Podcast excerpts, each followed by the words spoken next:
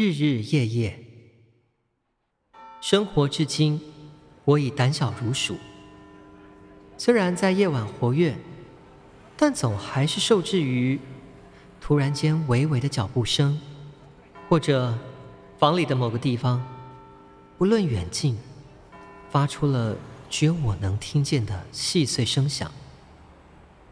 每次我都忍不住自己想要看清楚的欲望，强撑着眼睛，环视周遭有没有鬼，有没有灵魂，或者有没有恶意。我怕他们真的出现，也怕我没看他，还是在我身边。我只有一个人，根本不擅长聊天。我喜欢开灯，喜欢明亮，因为。那对眼睛是好的。我的视力从小到大，尽管也有些退化，但那也只是从二点零来到了一点二。但有人告诉我，要适应黑暗，因为光和暗并存。你开灯不代表黑暗就不存在，它随时都能与你共鸣。当然，软弱的我也害怕光。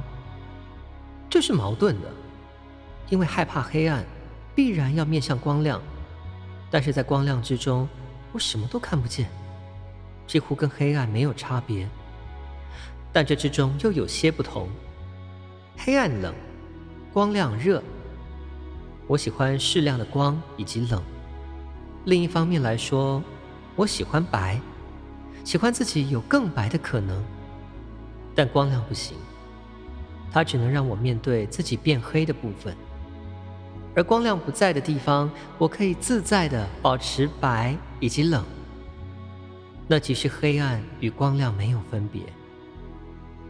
我害怕黑暗中所有的蜂拥而来的东西，害怕身处于黑暗中自己的遭遇，害怕黑暗的凝视，害怕黑暗的触感，害怕。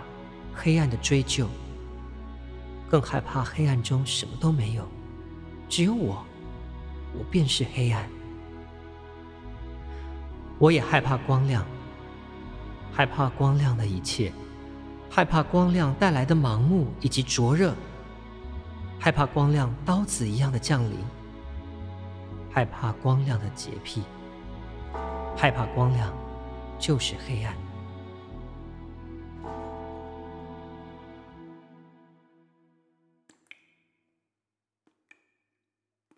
两脚动物，每次在路旁看见脖子上有项圈印记，却没有人安抚注视的猫狗，就忽略不了它眼里跟自己相似的倒影，无法被风吹断。忍不住想象，过去有谁短暂的跟他拥有爱情，他曾经为那个人毫不迟疑，用两脚站立。让自己更靠近变成人的时刻，相信昨日甜蜜的承诺，奔跑着，直到今日还想回家。最后太累了，身上因为诺言有了太多伤，再无法回应任何尝试要靠近自己而趴卧成四脚动物的人。他于是躺下，感觉自己比站着的时候。更轻。幸存者的葬礼，亲爱的，知道吗？人若在无知的时候面临任何成功，都只是因为幸运。你能想象吗？人依循本能而去，做爱，做死，做生，做生不知死，做死不知爱。多少意外降生，因为幸运；我们经常死透，因为幸运。意外就是生活。如果还可以做爱，我必定在活着的时候写信给你。不知道我们之间谁离幸运更近，不重要了。你知道，时间有限，并不重复。或者更好，幸运如是。人在分离的当下，不自觉道别，再等不到下一次相见。而我们不说，我们不需要自己的葬礼。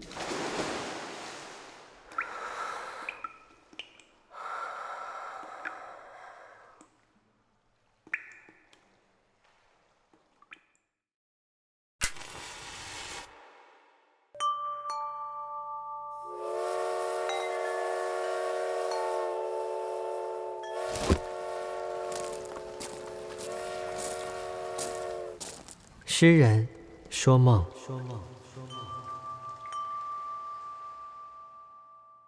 我是爱诗人郭林，欢迎收听《诗人说梦》。每个人都或多或少有一些时刻，我们会把自己包裹成一种比较冰冷的样态吧，会去面对这个世界。可能对陌生人，或是家人、朋友啦，或是爱人，好像我们如果不用冰冷的外衣去触碰。自己就会受伤似的，但是我们的尖锐外壳同时也是很容易碎的，在碰伤了他人之后，自己也很难再修补，所以那个内心与生俱来的炽热就会老是要呼喊着自己说：“我要柔软，我面对这个世界的方式，我想要有更舒适的状态，以便跟这个世界能够好好的相处。”那这么矛盾而挣扎的这样的一个你。或是我，或者许许多多处于这种妥协跟不妥协之间的灵魂呢？本集的诗人将它化为了一本诗集。今天介绍这本诗集，书名叫《洁癖》。洁癖，作者林梦蛙，双木林，梦境的梦，女娲的娲。他喜欢安静，喜欢独处，喜欢干净。然后他是跟爱人、三只猫儿子还有女儿现在是一起生活的状态。本书是由国艺会补助，逗点文创结社出版。我将这一集的主题命名叫做《冰裂里的岩浆流动》。我们都曾经在电影里面看过类似的场景吧？就是一望无际的冰原，那可能有一道很巨大的裂痕。这道冰裂呢，就有点像是把呃整个世界划成了两个区域一样。你想要跨过去，你必须要有很大的决心，还有勇气。那对我们来说，我们可能可以，呃，很豪气的转头就离开，然后转头就望向背后我们那片，哎，一样浩瀚的冰原啊，转过去就直接走掉了啊。你是你的，我是我的。这道冰裂呢，它有可能，呃，可以是我们的原则，或是各种，总之呢，你们不能跨越的那道疆界，就是由我定义。啊，这道冰裂。那诗人呢？他是以洁癖为书名，在环境上呢，啊，我认为洁癖有可能是在他众多猫孩子的这个生活中呢，他想要保有自己纯净之地的那个象征，也或者是呃，在纷乱的生命里，可能有某一种专属于自己比较不可侵犯的那道道德底线。总之，我们可以感觉到在文字里面。诗人很拼了命的去守护自己，要持续的拥有这种小小的领域，这个领域是不能被侵犯的。但其实撞击了之后才会有矛盾嘛。那我相信，只要懂得生活的听众，你们一定都知道，生命从来一点都不简单。那这一次的这个作者呢，啊、他有很多需要努力去对抗的啊、一些东西，例如可能啊、呃、对抗感情里面纯洁无瑕的道德观。或者是对抗亲子关系所带来的一些身份转变，当诗人对抗不了了，失去力气了，所谓的冰裂呢，就会成了一道伤疤。然后，当我们看向这个好像已经要愈合的伤疤里面的时候呢，是更多即将奋涌而出的这个岩浆，它仍然很炽热，仍然在想着要怎么去吞噬这些所有呃令人烦躁的不愉快。怎么猖狂的去张望着？在后记里面呢，我们可以看到诗人，呃，写了一段文字，我在这里稍微念一下。每过一个月左右，某一个休假日，我会难以忍耐地进入打扫模式，把家里所有我觉得需要重新看过的角落清理一次。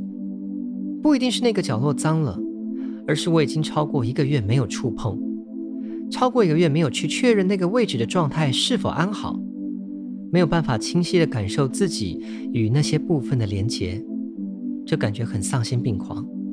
这种丧心病狂驱使我必须整理。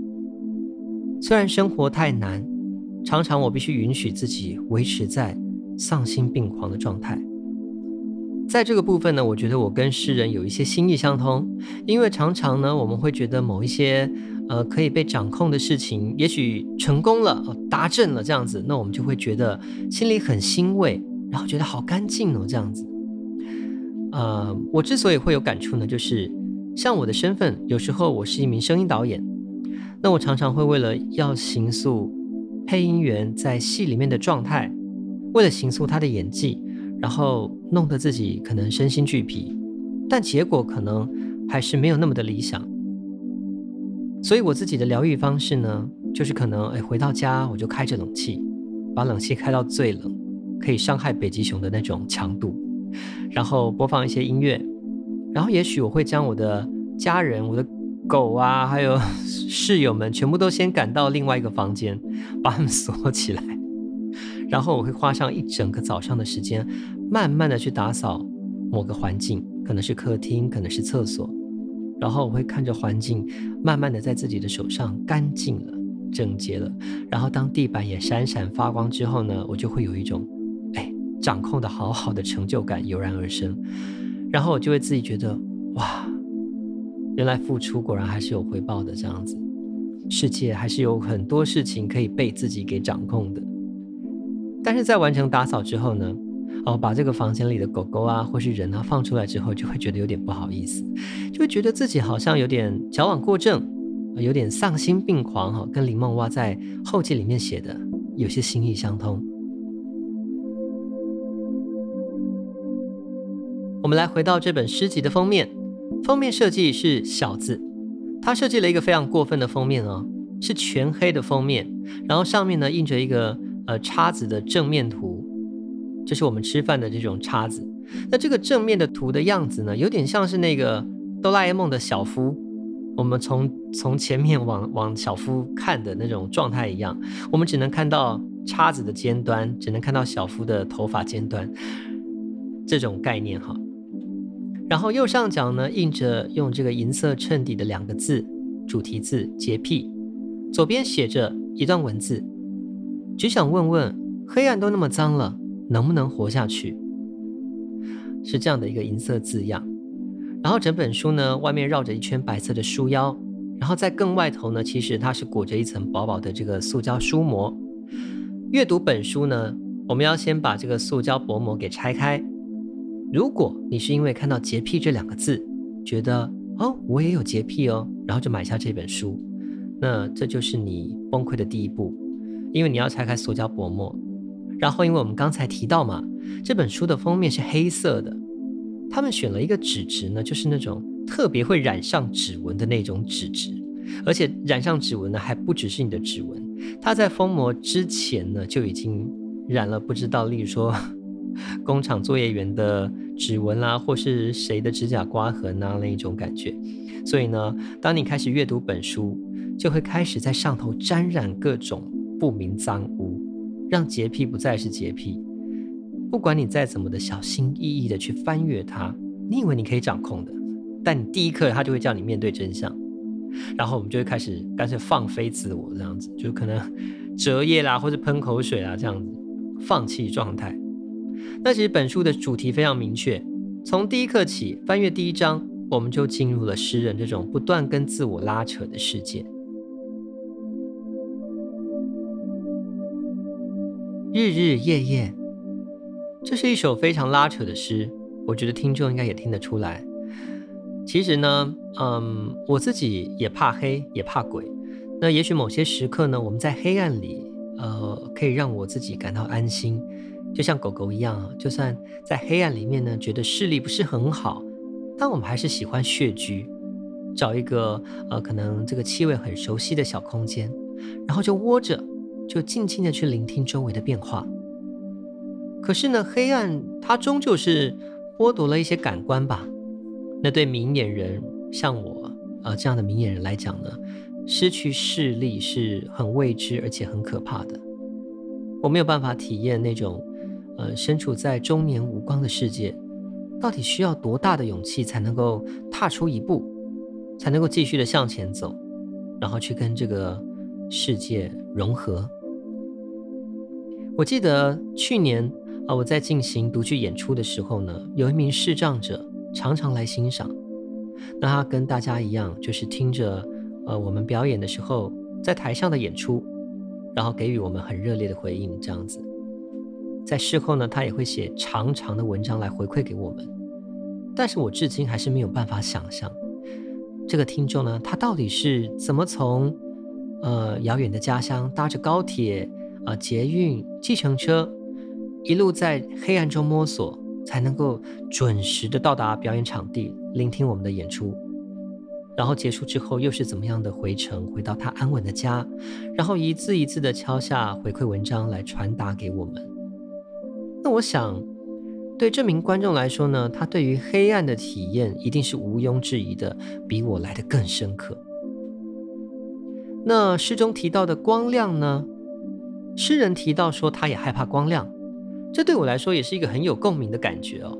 因为，呃，印象很深刻的是，我年轻的时候常常跟三五好友一起逛百货公司，这是一个很直观的体验。当时的百货公司一楼呢，通常是化妆品专柜，那不不知道为什么，就整个一楼所营造出来的光线，明亮到可以让我很明显的去感觉到，哇塞，自己的皮肤有多少瑕疵啊！然后我就会觉得，我只是想要轻巧的这样绕过去，可能坐电梯上楼之类的。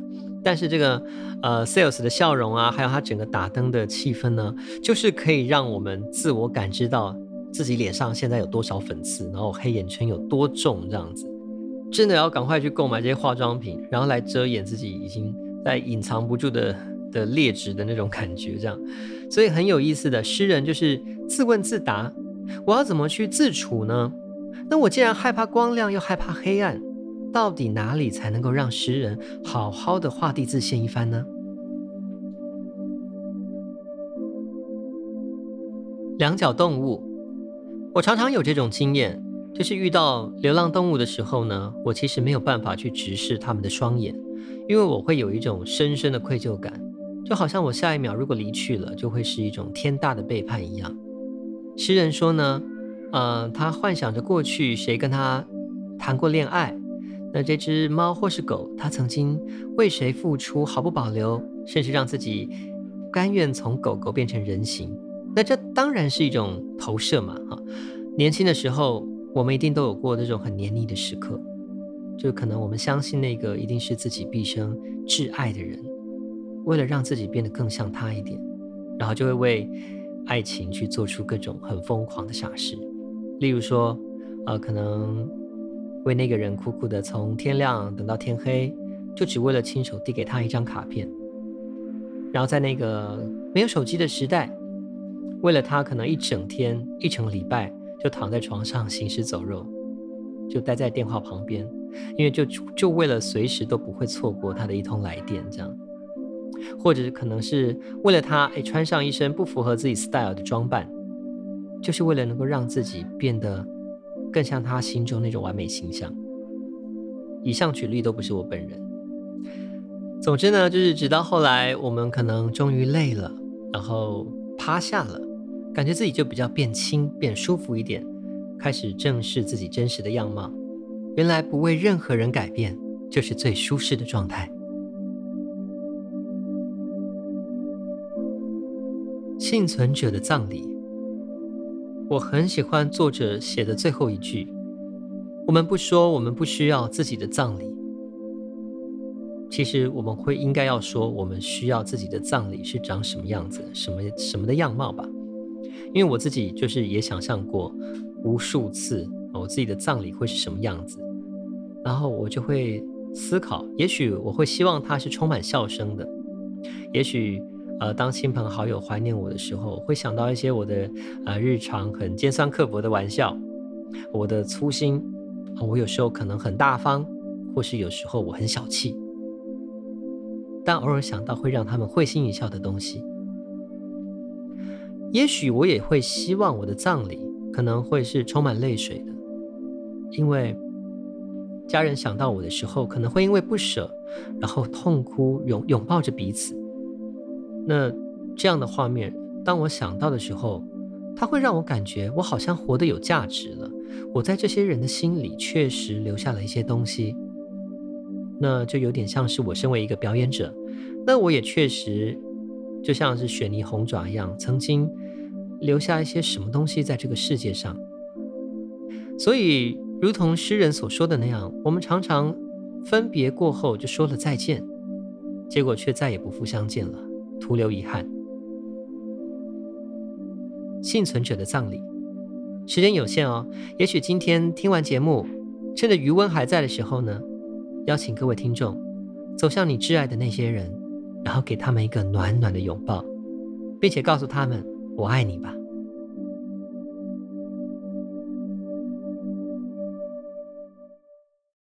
送给你的一首诗单元，长期开放投稿，欢迎与我分享你的近况大小事，由我送你一首诗。本日听众来信：跟相恋了十年的爱人分手了，理由是我对他的感觉已经像家人。而我是一个需要随时随地保持恋爱的双鱼座女子，分手让我觉得对她感到很愧疚，我该怎么办？嗨，这位听众，我很喜欢恋爱，我也很喜欢已经升华的爱情，送你一首诗，希望你能够从中找到自己的生活启示。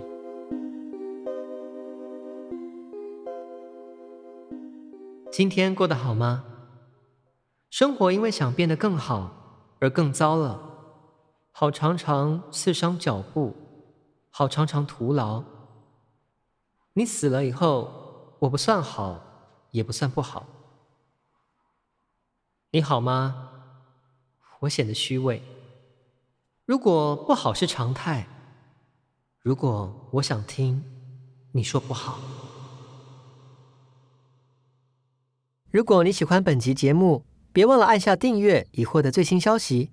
也欢迎留言告诉我你喜欢的诗以及想听到的主题哦。